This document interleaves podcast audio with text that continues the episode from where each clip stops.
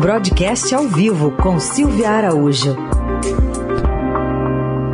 Oi, Silvia. Bom dia. Oi, Raicim. Bom dia. Bom dia, Carol. Bom dia, ouvintes. Bom dia. Bom, Silvia, a gente teve lá na Câmara ontem a aprovação da medida provisória que abre caminho para a privatização da Petrobras. Agora avança essa, essa pauta aí do governo?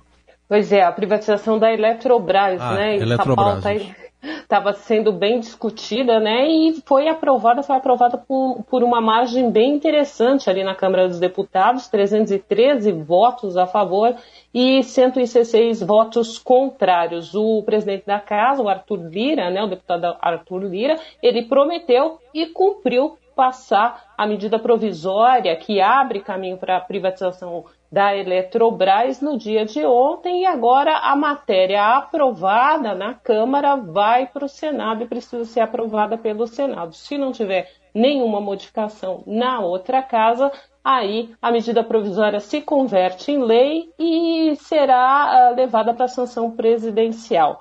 O processo ele vai se dar por, por, meio de capitalização da empresa. Na realidade, o governo vai diluir a sua participação que tem hoje na estatal, que é algo em torno de 60% ali do capital votante da empresa. A gente lembra que a Eletrobras já tem ações em bolsa, então o governo vai é, ofertar uma quantidade de ações, parte das ações que o governo tem, e deve diluir essa participação aí pelo relatório é, de 60% para algo entre 40% e 5%. O governo ainda fica com uma boa parte é, da Eletrobras. Embora seja uma vitória do ministro Paulo Guedes, né? Que é essa agenda liberal do governo, algumas coisinhas desagradaram como, por exemplo, a contratação da energia de usinas térmicas por meio de leilão nas regiões Norte, Nordeste e Centro-Oeste. Por quê? Porque tem uma limitação muito uh, grande de infraestrutura nessas regiões para viabilizar é, a energia. Vai, ter, se, vai ser feito né, por energia é, térmica, tem pouca infraestrutura e construir essa infraestrutura para disponibilizar depois essa energia pode bater lá na frente no bolso do consumidor, e isso acabou preocupando bastante. O processo de capitalização como um todo deve envolver cerca de 60 bilhões de reais. E a expectativa é, ontem já fez com que os papéis da Eletrobras subissem aí 4% nas ações ordinárias, que são essas ações que têm direito a voto e que está na, nas mãos do governo boa parte, e 3, quase 3,6% nas ações PNB. Então a expectativa hoje é saber como as ações da Eletrobras vão abrir as negociações no mercado da Bolsa de Valores aqui em São Paulo.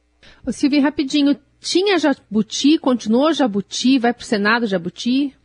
Esse, por exemplo, é um deles, né? Então, ah, tá. o, o, alguns outros conseguiram ser retirados ali na Câmara, mas esse, por exemplo, como a questão da viabilidade dessas, é, dessa energia, né, de contratação de parte de energia térmica para essas, dessas regiões que tem pouca infraestrutura para poder gerar essa energia, foi um desses jabutis que acabou desagradando bastante tanto o governo ali, na figura do ministro Paulo Guedes, no Ministério da Economia, até alguns integrantes do Centrão. Muito bem, a gente vai continuar acompanhando também todo esse processo aí de privatização da Eletrobras com a Silvia Araújo. E ela volta na terça, que é o Jornal Eldorado. Obrigado, Silvia. Até terça. Até lá, gente. Vivemos em constante transformação e para ajudar as empresas a estarem conectadas com pessoas, nós criamos o Estadão Blue Studio, uma nova operação dedicada para criar soluções publicitárias inovadoras e orientadas à performance. O Estadão Blue Studio entrega projetos customizados, branded content, publicações e uma série de eventos consagrados pelo mercado. Não importa o tamanho do seu desafio, para nós sempre existe uma boa solução. Estadão Blue Studio, conteúdo de alta performance.